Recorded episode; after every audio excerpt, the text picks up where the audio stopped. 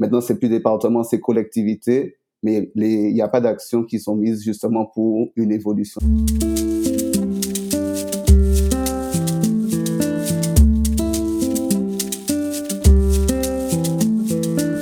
Identitaise. Identitaise. Identitaise. Podcast qui aborde la complexité de l'identité antillaise.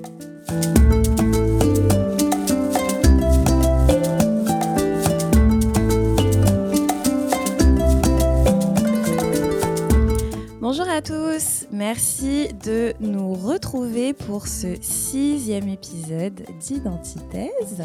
Je suis Adeline et je suis toujours accompagnée de mes acolytes Michel. Allô tout le monde. Et Jordi. Allô, allô. Alors, ce sixième épisode, c'est le dernier épisode de notre première partie. Euh, qui traitait euh, surtout euh, donc de la colonisation et de, et de l'esclavage en fait. Et en fait, on termine cet épisode sur le moment où les colonies deviennent des territoires français, mais plus particulièrement des départements français. Donc on termine cette, cette première partie avec l'année 1946 qui sera une année qui marquera un tournant dans l'empire colonial français, puisque c'est cette année-là que, que l'on va voir la loi de la départementalisation qui va être mise en place et qui signifie que la Martinique et la Guadeloupe, entre autres, donc il y a aussi la Guyane et la Réunion qui sont concernés, mais en tout cas les les deux territoires que nous traitons le plus dans, cette, dans ce podcast, c'est la Martinique et la Guadeloupe. Donc la Martinique et la Guadeloupe deviennent officiellement des départements français. Donc, c'est sûr qu'il y a un plan au niveau juridique, même au niveau politique, mais il y a aussi un changement puisque les Martiniquais et les Guadeloupéens deviennent officiellement des citoyens français. Jusqu'ici, ils étaient des sujets de l'Empire français, de l'Empire colonial, mais ils n'étaient pas des citoyens en fait. Donc là, ils deviennent officiellement des, citoyens français.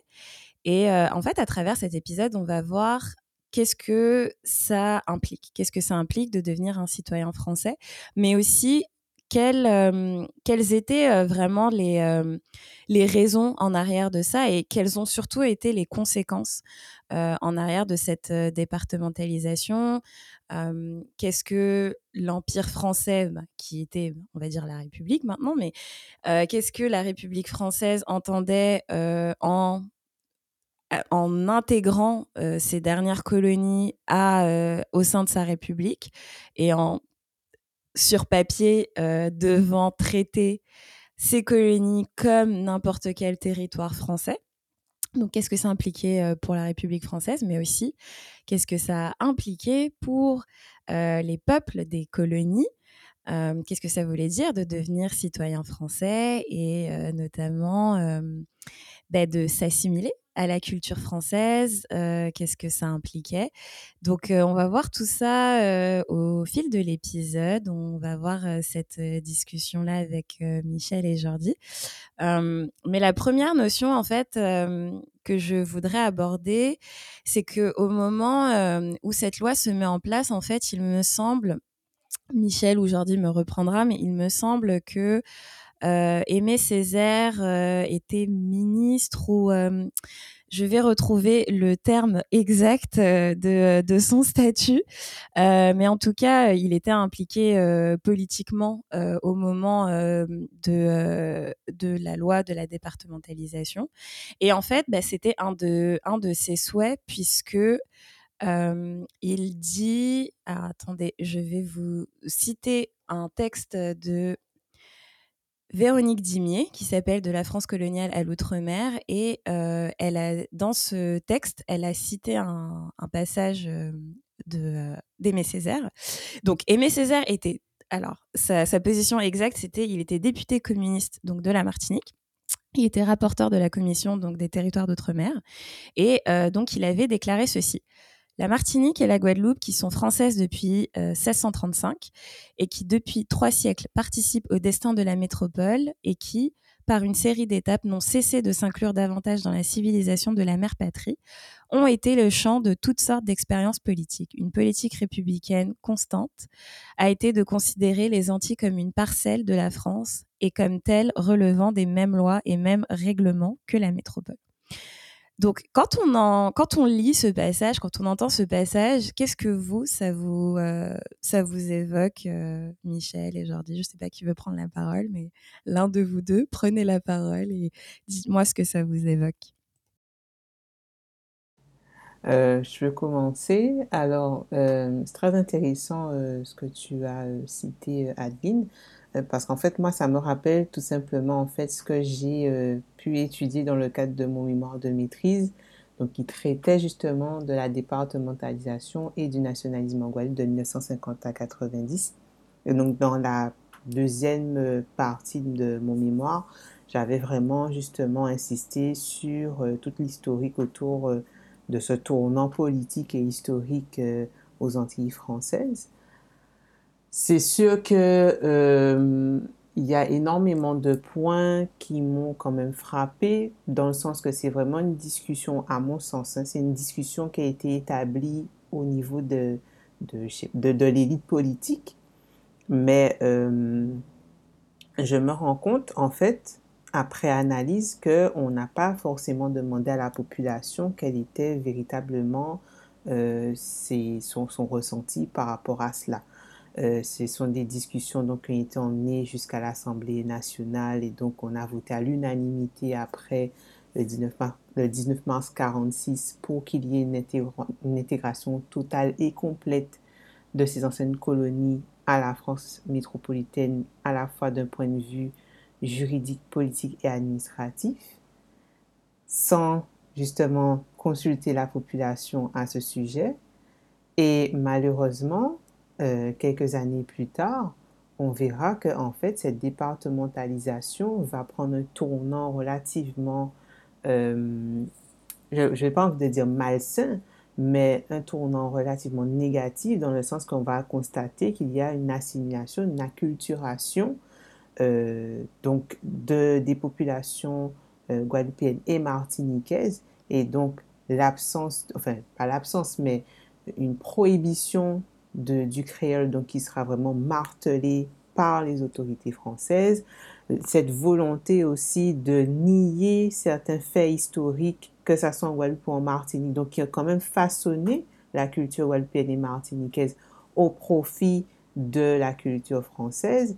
Donc moi, je sais par exemple, dans le cadre de ma thèse, justement, j'étais en train de revenir sur, euh, en Guadeloupe, euh, la folklorisation du gros donc qui, a été vraiment aussi mis à un moment de côté euh, euh, par euh, justement la population et même les, les, hommes et femmes politiques, que ce soit en Guadeloupe ou à l'échelle nationale, comme étant une danse traditionnelle réservée aux vieux nègres, comme ils aiment bien le dire, quelque chose qui était très dévalorisant, qui n'était pas raffiné, etc.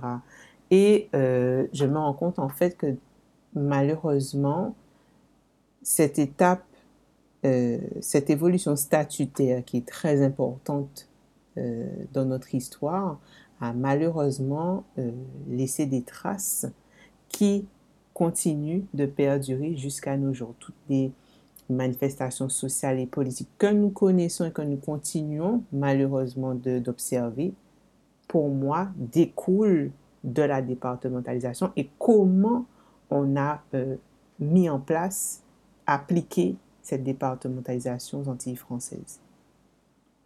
Euh, merci Michel et merci Adeline pour euh, l'introduction aussi. Et puis, euh, je, rejoins Michel sur ben, tout de suite les, les, conséquences que ça a apporté au niveau de...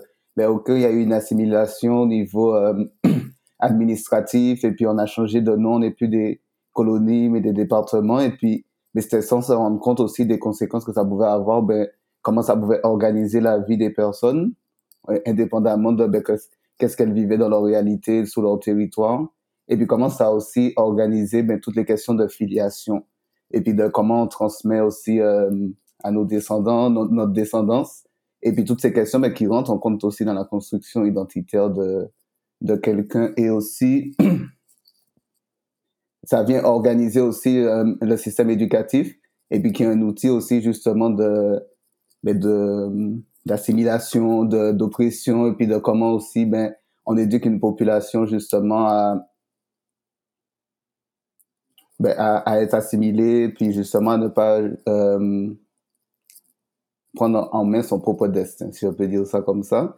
Mais euh, ça, me fait penser aussi quand même le texte, Adeline. Moi, je, quand j'entends le texte aussi, je peux pas m'empêcher de le replacer dans le contexte dans lequel ça, ça a été décidé aussi. Et puis, ben, c'est vrai que ça a apporté des conséquences, comme Michel a dit, et que j'ai repris un peu. Mais c'est, c'est aussi un contexte qui, euh, c'est un moment où, où la France commence aussi un peu à, à perdre de la main sous ses colonies.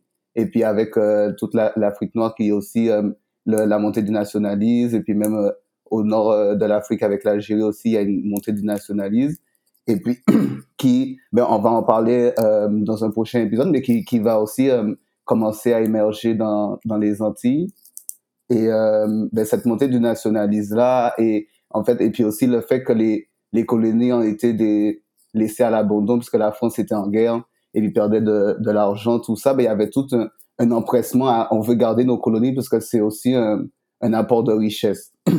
Donc cette départementalisation-là, elle vient dans tout ce contexte et elle vient aussi dans le contexte d'une montée de nationalisme qui fait que ben, les, les députés qui ont réfléchi à ça aussi ont peut-être dans avec l'intention d'éviter des guerres civiles, puisqu'on le voit que ça a commencé à monter en Afrique, on peut-être essayer d'éviter aussi ben, une, un autre traumatisme à rajouter là, à la population d'aller euh, contre la contre la France et puis plutôt d'essayer de voir comment on pouvait faire avec la France. Donc des fois, c'est vrai que je critique un peu Aimé Césaire sous cette décision-là et puis sous le test que tu dis, mais on peut pas aussi. Euh, ben, trouve qui qui je suis quand même d'accord sur le point que ben en fait dans la continuité logique, c'est un peu ce qui qui, qui devait euh, pas qui devait arriver, mais qui pouvait arriver justement ben de, de redonner aussi ce parce que j'entends aussi de redonner à la de remettre la place des Outre-mer aussi dans ce qu'elle a apporté à la France. Et puis, c'est une sorte de redevance qui était, de, qui était demandée à la France à ce moment-là.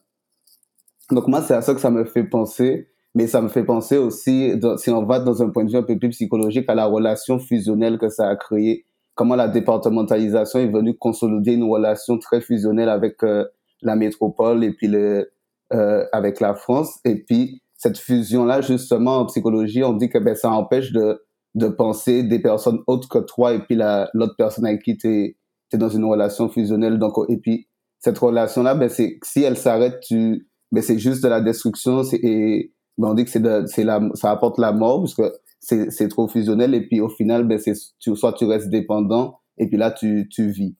Donc, c'est, tout ce que ça me fait penser. Moi, et puis il y a différents auteurs euh, qui parlent de ça, dont, je vais vous citer un, Hérol Nuissier, qui a écrit Psychologie des sociétés créoles, et puis que, un auteur que j'apprécie beaucoup, et puis qui décrit assez bien cette relation-là fusionnelle avec, euh, avec la force, mais qui empêche au final de, un devenir indépendant. Mais merci pour, pour vos réactions, puis je rebondis directement sur ce que tu viens de dire, Jordi, sur cette espèce de, de dépendance qui s'est qui mise en place. Parce que quand tu, quand tu le décrivais, ça me faisait littéralement penser à une relation toxique.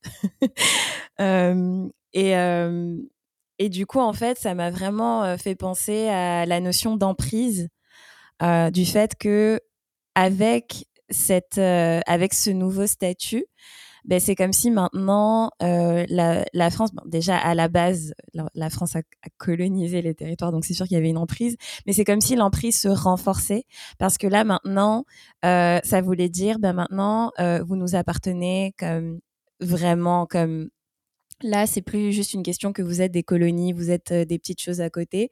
C'est là, vous, faites partie de nous, vous faites partie de la France, donc vous nous appartenez.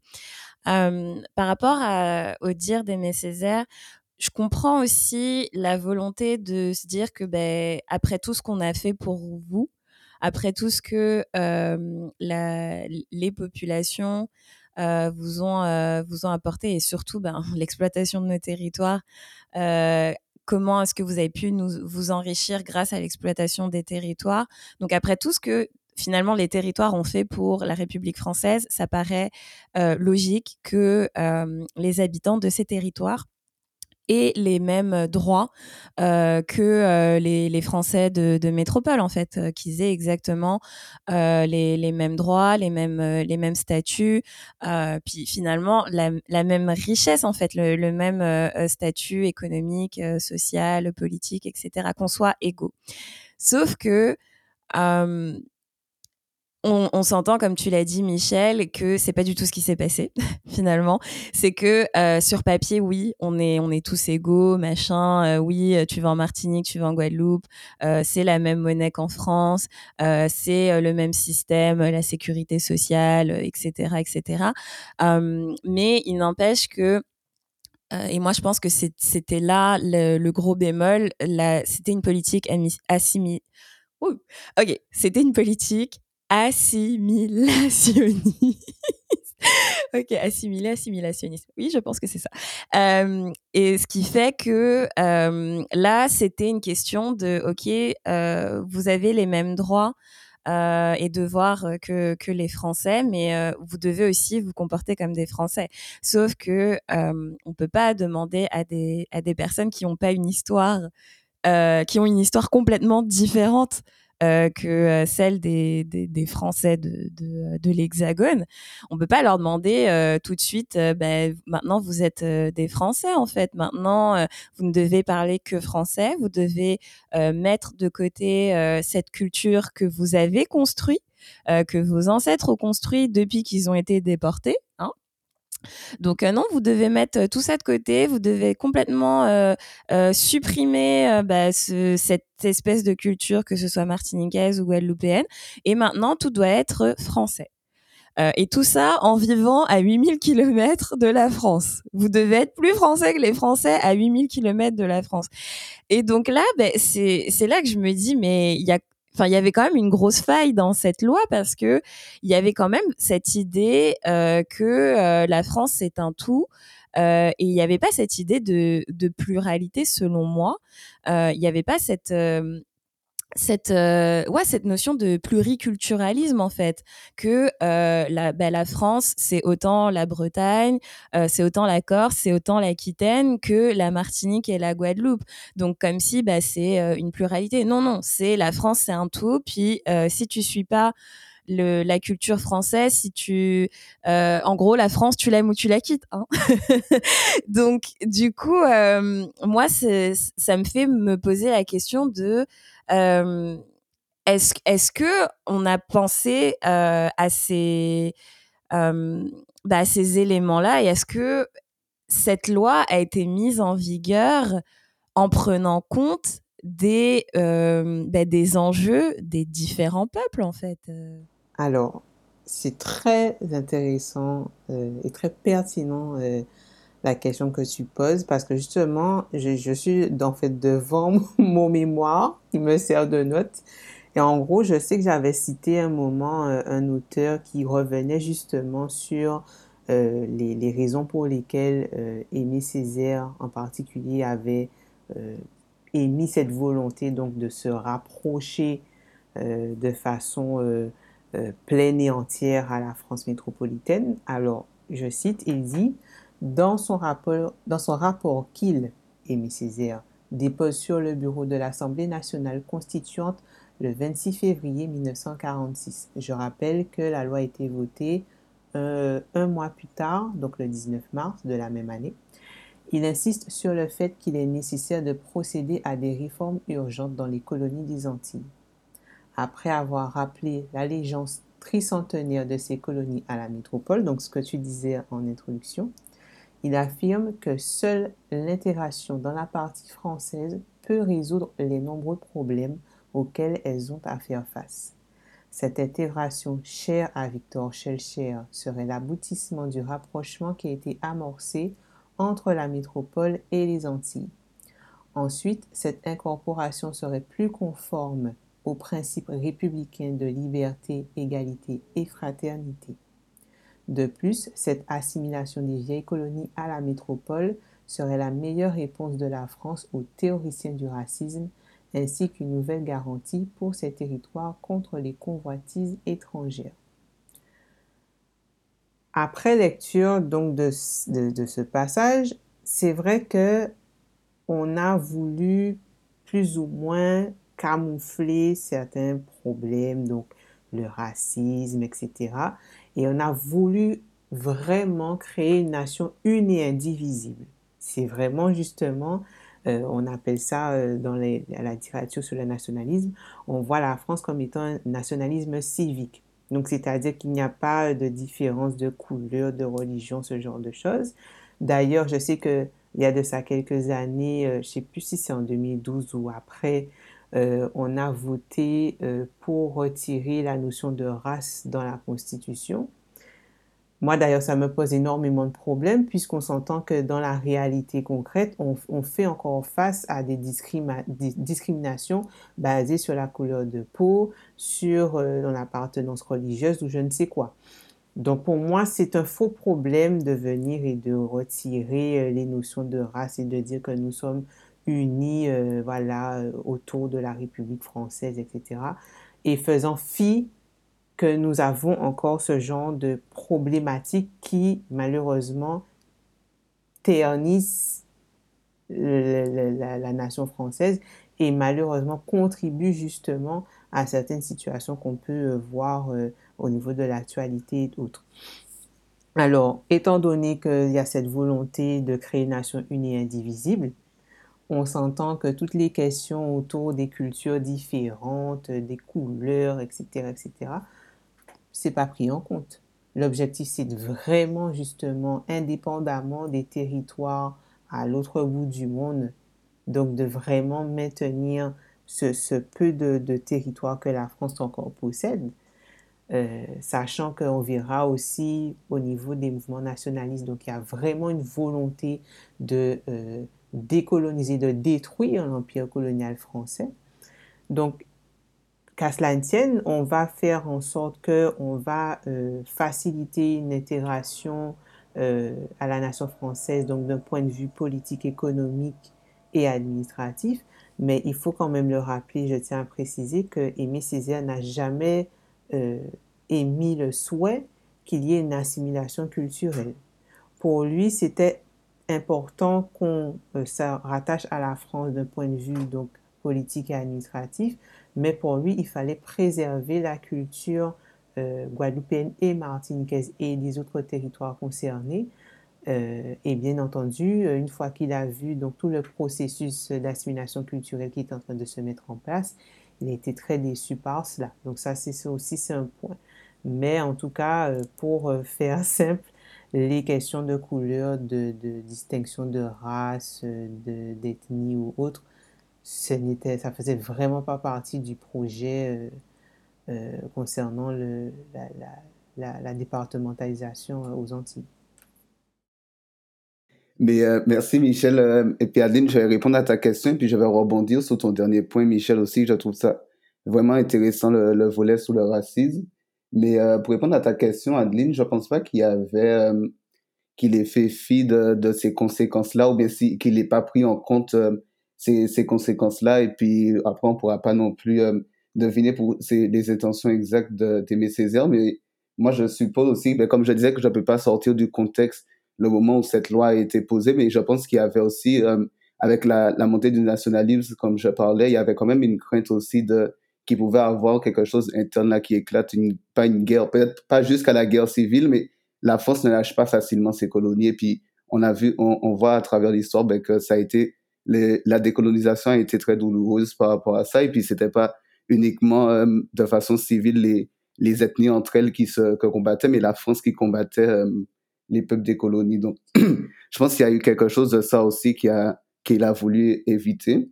Et puis là, c'est vraiment des suppositions. Michel, je vais rebondir sur ce que tu as dit sur, euh, sur le racisme. Je trouve ça vraiment intéressant. Et puis, ça montre comment ben, il suffit pas de changer euh, des mots, par exemple, en des colonies, départements, il suffit pas de retirer un mot euh, racisme et puis il n'y a plus de racisme. Et puis, on voit que les concepts, un concept sans action, donc le concept de dire, ah bien, on retire le mot racisme et puis euh, après il va se passer, ben, il y aura plus de racisme. Mais un concept sans action, ben, ça change pas les choses. Donc, il y a toujours une action. Et puis, quand le concept, justement, de racisme a été mis en place, il y a eu des actions, justement, pour montrer, ben, oh, les personnes blanches sont plus intelligentes. Ah, les personnes de couleur, les personnes noires, ben, elles sont moins intelligentes, elles, sont moins dotées de, compétences cognitives et puis c'est vraiment des choses euh, primaires qu'elles peuvent faire. Donc il y a vraiment eu des actions qui ont été mises en place et puis en a encore. Quand on parle de, euh, vous faites de la sorcellerie, euh, ils préfèrent se soigner avec la sorcellerie. C'est des actions qui sont faites en faveur du racisme pour le maintenir. Donc on voit que les concepts, s'il n'y a pas d'action derrière, donc on aura beau changer les noms, on aura beau dire ben on met plus le racisme, il n'y a plus le mot racisme et puis on le fait apparaître dans la Constitution ou bien on va changer, on va passer de colonie, département Maintenant, c'est plus département, c'est collectivité, mais il n'y a pas d'actions qui sont mises justement pour une évolution de la, de la société par, en faveur de ça, mais c'est juste des, des changements de nom. Peut-être qu'on va me trouver sévère sur ce point.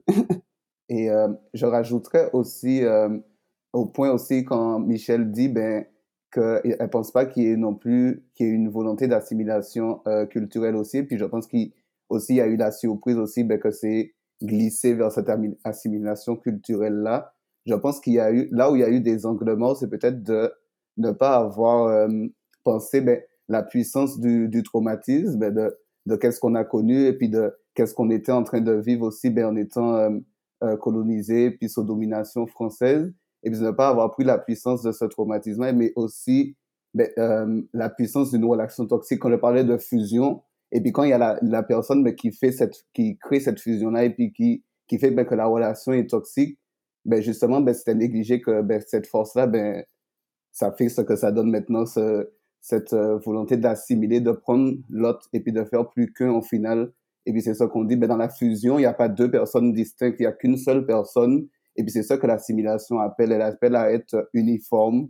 Et puis on l'entend ben, encore jusqu'à maintenant avec les, toutes ces notions d'universalisme de la, la République française. Ouais, je suis d'accord avec toi. Puis c'est surtout que moi, je, trouve ça vraiment ordinaire, comme on dit au Québec, mais je trouve ça vraiment très bizarre que du jour au lendemain, en fait, tu deviens français. Mais on s'entend que bah, en 1946, je, ne sais pas, mais je pense qu'encore, selon les, les, différents récits que j'ai pu lire. Mais quand je lisais, par exemple, les mémoires de Paulette Nardal, bah, il me semble que c'était encore une époque où tu traversais en bateau, hein, que tu prenais pas forcément l'avion, puis c'était pas tout le monde en fait qui allait en France.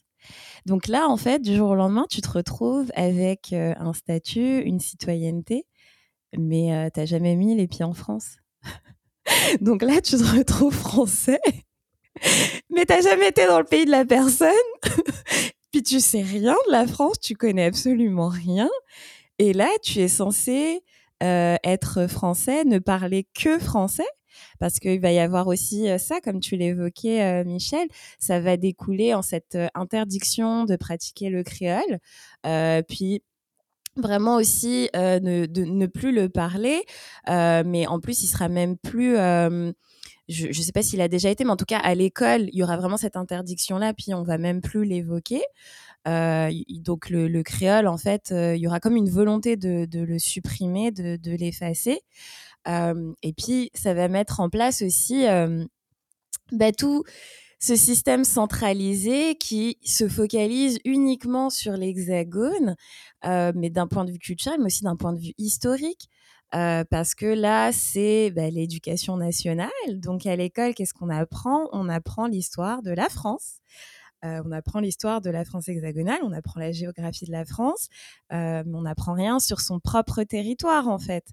et puis, pour en revenir à, la notion de, fusion et de, dépendance, c'est que moi, j'ai l'impression vraiment que cette départementalisation, ça, ça a créé un système euh, qui fait que euh, les territoires sont obligés euh, de reposer sur la France et son système et et son économie en fait pour fonctionner. C'est-à-dire que euh, il y a vraiment ce, lien qui s'est créé, euh, cette dépendance qui fait que euh, finalement on, avait ce rôle de, de colonies qui ont enrichi la France.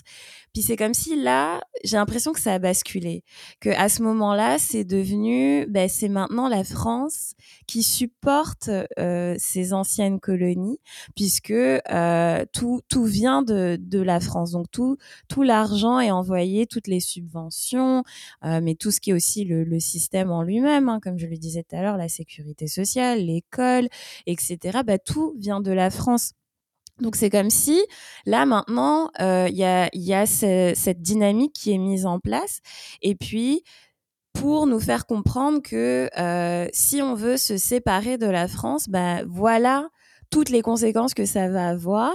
Et donc ça vient un peu comme euh, comme une menace j'ai l'impression. Donc c'est à dire qu'à la base ça part d'une volonté de bah, on veut on veut être égaux euh, aux Français parce qu'on a apporté tellement à la France, mais ça se retourne contre nous dans le sens où bah, maintenant, nous, on a la main euh, sur vous euh, et vous dépendez de, de nous. Donc là, maintenant, si vous voulez euh, vous débarrasser euh, de la France hexagonale, bah, vous allez tout perdre. Et donc là, ce qui fait que quand, quand on en revient à, à aujourd'hui, euh, à 2022, ben là on est on est pris dans dans un espèce de cercle vicieux parce que c'est toujours les mêmes questions qu'on se pose. C'est ok bon bah si demain on veut devenir indépendant, euh, qu'est-ce qu'on doit mettre en place? Mais est-ce que l'indé est-ce que même l'indépendance est envisageable? Donc c'est tout ça qui rentre en compte. Puis on est euh, on est presque, je dis presque, mais enfin, on est quand même presque 100 ans après euh, cette loi de, départementalisation, donc bon, à, à, 24 ans près. Mais je veux dire, enfin voilà, on en a fait du chemin. Mais on dirait que même en 2022, euh, c'est toujours impensable de, de se dire que un jour on pourrait ne plus être français. Et donc c'est là que je me dis les, les conséquences sont, sont bien plus importantes que qu'on ne le croyait, que c'était pas juste un changement de statut, euh, euh, une intégration euh, au, au, système français, etc., que ça avait une portée bah, finalement bien plus lourde que ça. Donc c'est ça, j'aimerais savoir ce que, ce que vous, vous en pensez. Moi, ça me fait penser à j'ai plein de choses euh, qui me viennent par rapport à ce que à ce que tu viens de dire, Adeline. Mais euh, ben déjà sur le, le, côté de la dépendance, et puis j'aime je, bien comment tu l'as apporté aussi, et puis moi je le vois comme ça me fait penser que quand je disais qu'il faut mettre des actions aussi, mais que pour que le concept euh, réussisse et puis qu'il soit favorable à un bon développement, ben, il faut mettre les actions en place. Et puis c'est ben, parce que c'est sûr, comme je dis, il y a des, le, le nom change, et puis moi, je pense que le, c'est une action aussi de rendre dépendance. Quand tu rends dépendant, ben, tu maintiens aussi cette forme de hiérarchie où il y a un qui est au-dessus de l'autre. Et puis là, ben, on voit ben, en quoi l'assimilation ou bien même la départementalisation ou la de, devenir des collectivités ne change pas, parce qu'il y a quand même des actions qui encore continuent à, à créer cette euh, hiérarchie-là, en gros, entre la France et, euh, et, et, les territoires d'outre-mer, puisque elle, reste dans un statut élevé où elle apporte son aide et puis je pense pas que ben, que ce soit pas euh, volontaire d'agir comme ça, mais d'apporter son aide et puis quand si on, va plus loin, on voit toutes les, histoires de What Savior et compagnie quand parle aux États-Unis, mais ça c'est plus un point de vue d'un individu, mais si on le met sous dans un vue un peu plus global là et puis plus large, ben ça ressemble un peu à ça et puis ben, ben du coup on maintient une forme de supériorité puisqu'on vient vous apporter euh, de l'aide, on vient vous apporter des ressources. Et puis on le voit quand je parle d'action, mais on le voit ben, quand on, on, déporte une nouvelle fois des personnes de leur territoire pour les mettre euh, euh, dans l'hexagone, mais quand c'est avec le Bumidom et puis qui continue encore avec la DOM. Et puis quand on maintient le, ben, le savoir, les connaissances, les richesses au même endroit, ben, on, on crée encore ce déséquilibre-là. Donc je pense qu'il y a, moi, c'est à tout ça que ça me fait penser. Et puis ça me faisait penser à autre chose, mais je vais laisser Michel euh, réagir.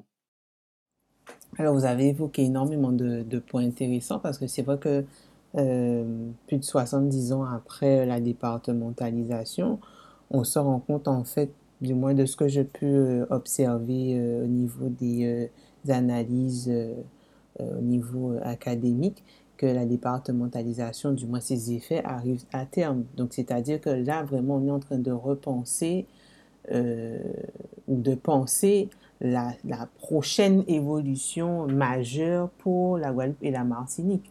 On a parlé dernièrement de l'appel du 7... je me rappelle plus c'était quoi 7...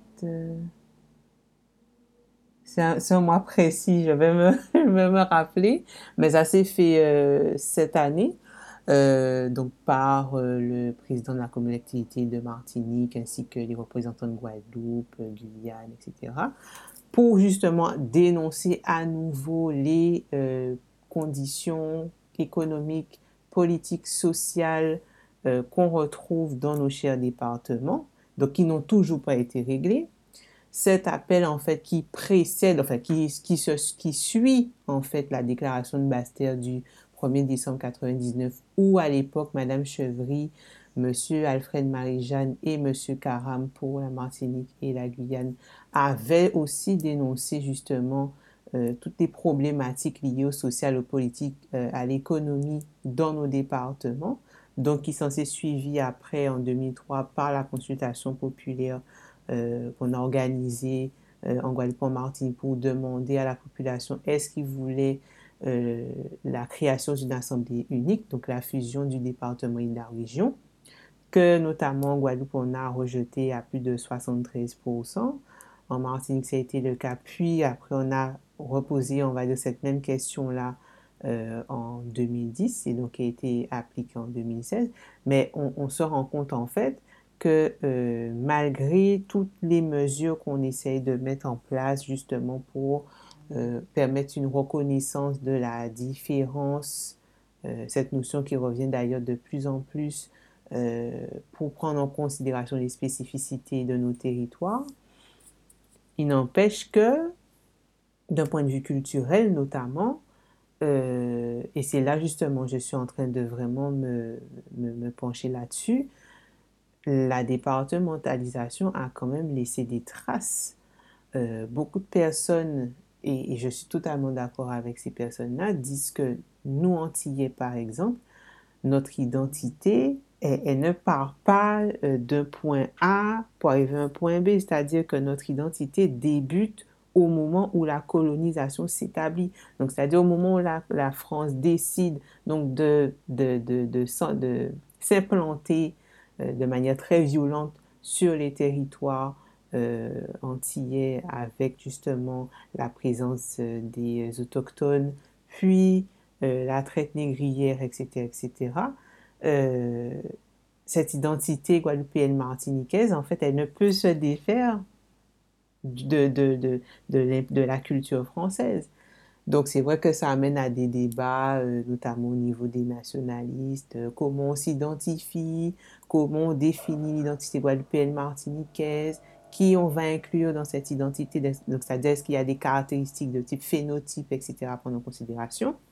Et comme je le dis, si depuis le départ, euh, la France a eu toujours cette volonté de créer une nation unie et indivisible, sans distinction de race et de couleur, malheureusement pour nous, issus des territoires d'outre-mer, où on sait quand même que nos territoires sont situés où dans la Caraïbe, donc une zone géographique qui est différente de celle de la France, il est clair après qu'il y ait des tensions qui euh, se manifestent à partir des années 50, donc durant tout le processus de décolonisation et jusqu'à maintenant. Euh, il y a eu les émeutes de 2021, ou encore justement cette notion de euh, différence, donc de, différence de traitement qui est observée, établie entre les Français de l'Hexagone et les Français d'outre-mer, sans compter d'autres éléments à prendre en considération euh, liés au social ou au politique.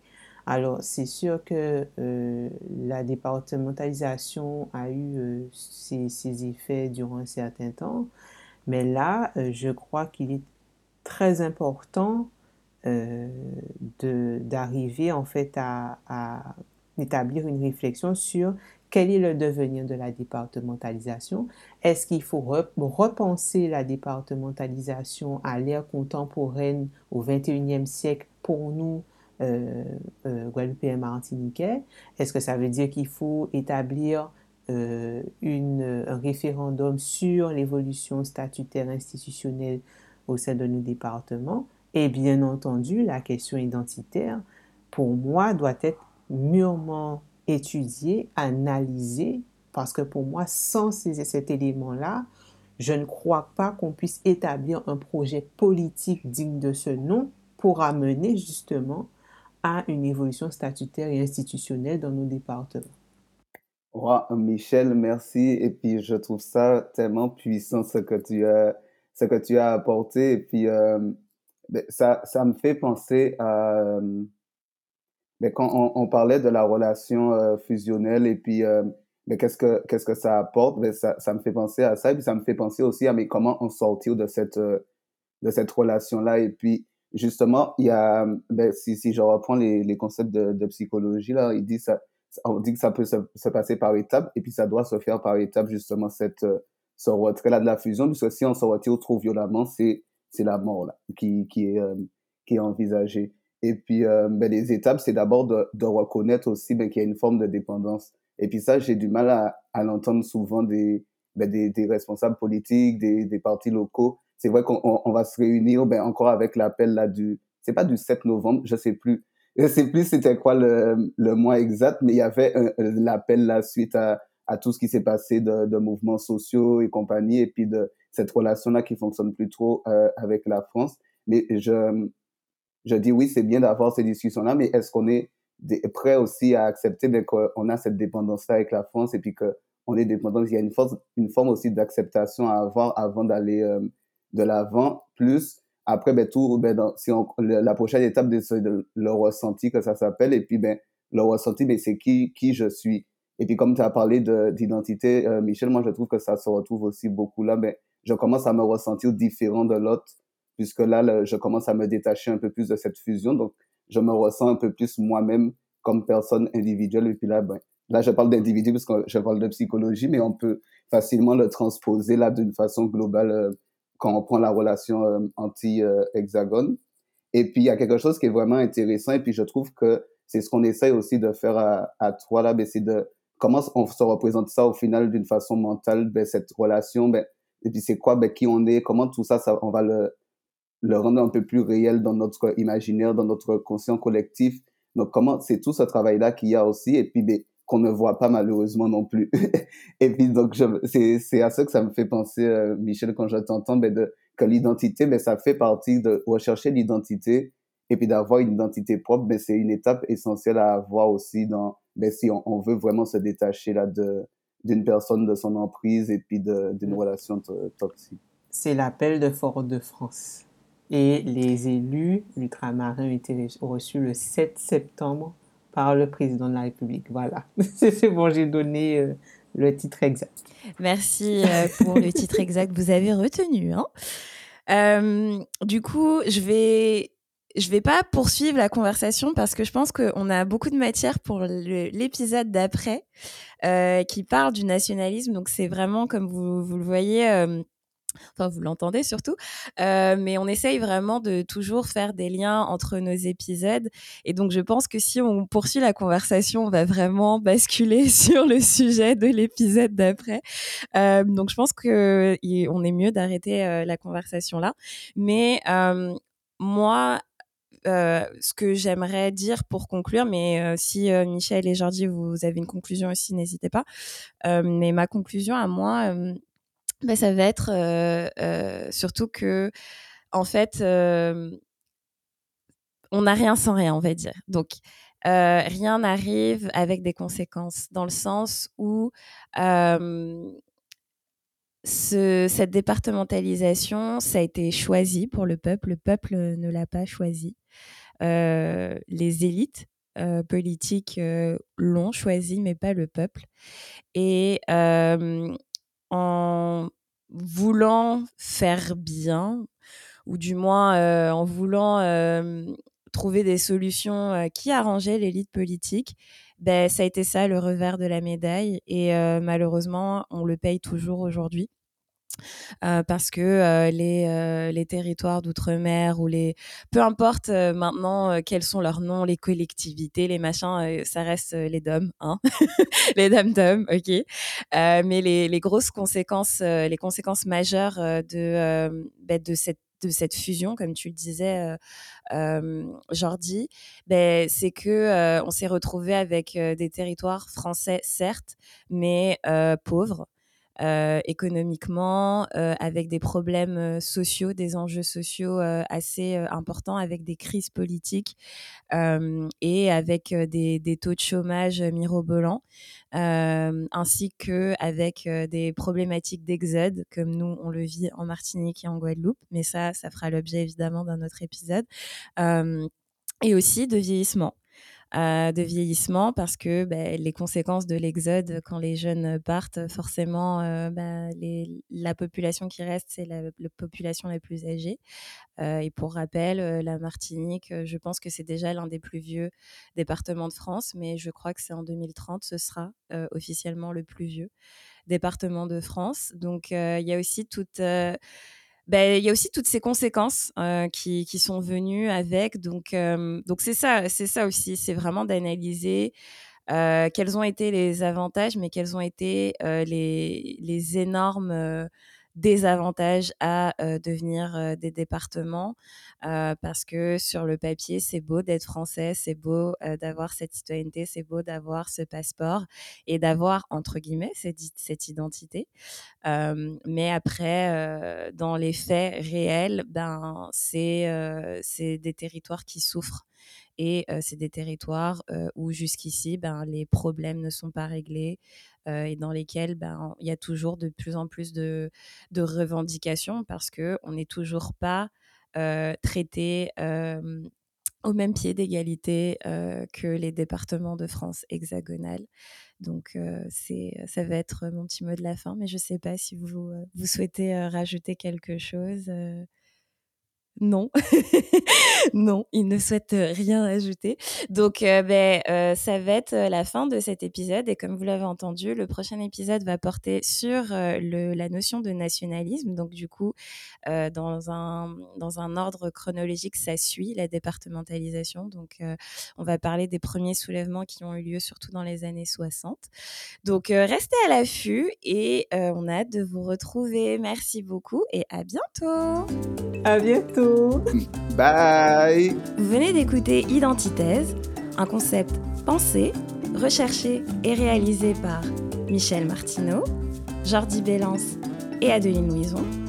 Au montage, Adeline Louison. Et musique libre de droit par Olive Musique.